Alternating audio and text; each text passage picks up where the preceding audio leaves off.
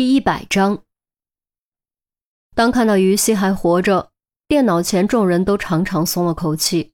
只要活着就有希望，只要活着，一切难关都能渡过去。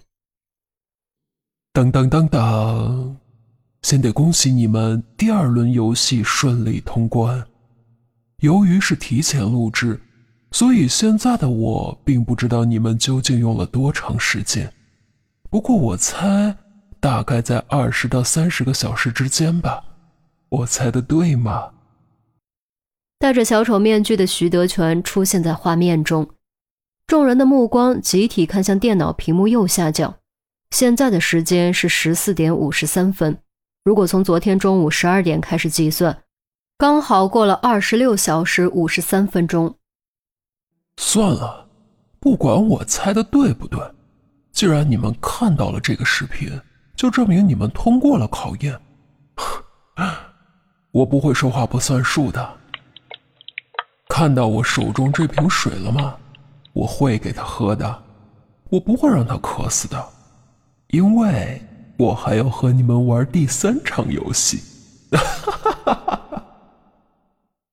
猖狂戏谑的笑声在办公室中回荡，让所有人都觉得心里堵得慌，忍不住暗暗捏紧拳头，尤其杜宾更是捏得咯咯作响，恨不得一拳穿过电脑屏幕打碎这厮的脸。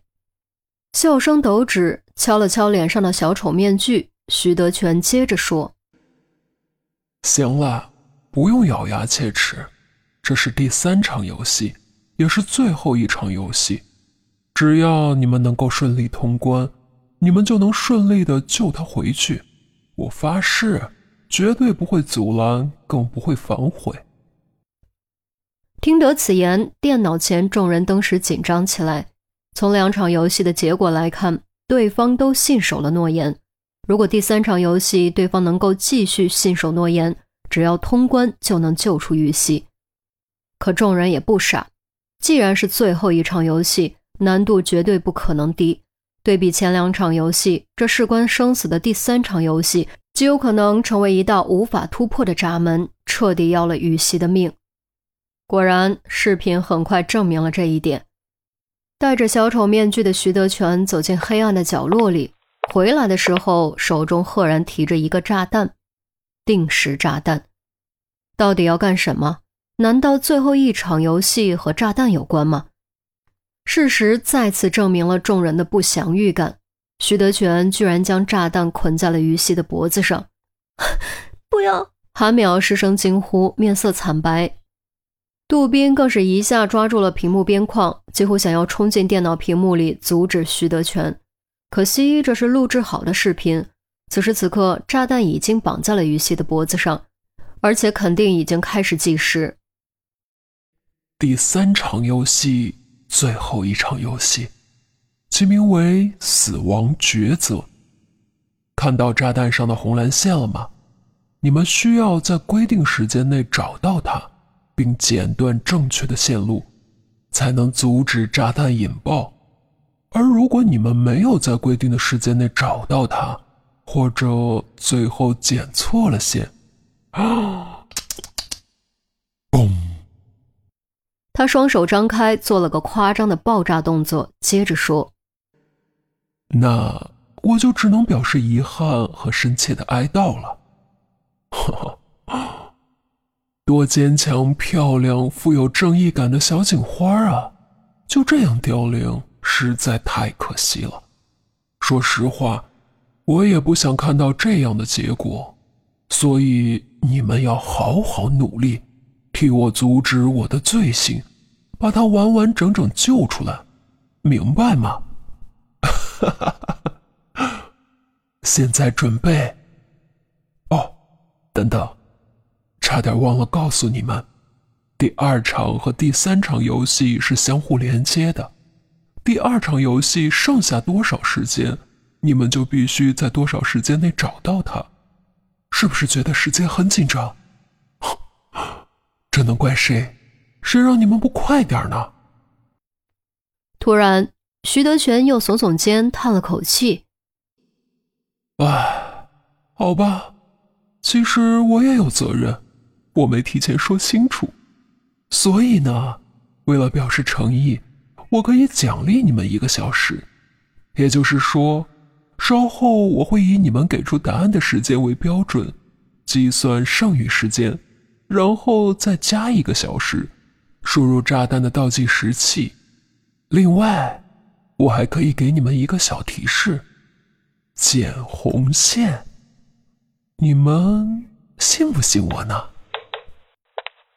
敲了敲炸弹的计时器，徐德全原地转了个圈儿，面朝镜头做了一个芭蕾舞演员谢幕的行礼动作，声音中夹杂着阴险戏谑的诡异笑声。嘿嘿嘿嘿，哈哈哈哈！游戏开始了，我期待你们的华丽表演呢。别说没给你们提示。该提示的我都提示了，加油！嘟嘟驾！他抽筋似的双手虚抓，随着不住回荡的笑声，踢腿弹跳，消失在黑暗之中。画面黑屏，进度条走到尽头，视频播放结束。办公室里一片死寂，明明还是七月，却冷得跟冰窖似的。就连那趴在纱窗上的虫子，都似乎感觉到了阴郁肃杀的气氛，吓得一动不敢动。规定时间内找到于西，剪断正确的线路，于西活；规定时间内找不到于西，或者剪错线路，于西死。更可怕的是，如果找到于西却剪错线路，剪线的人也要跟着一起死。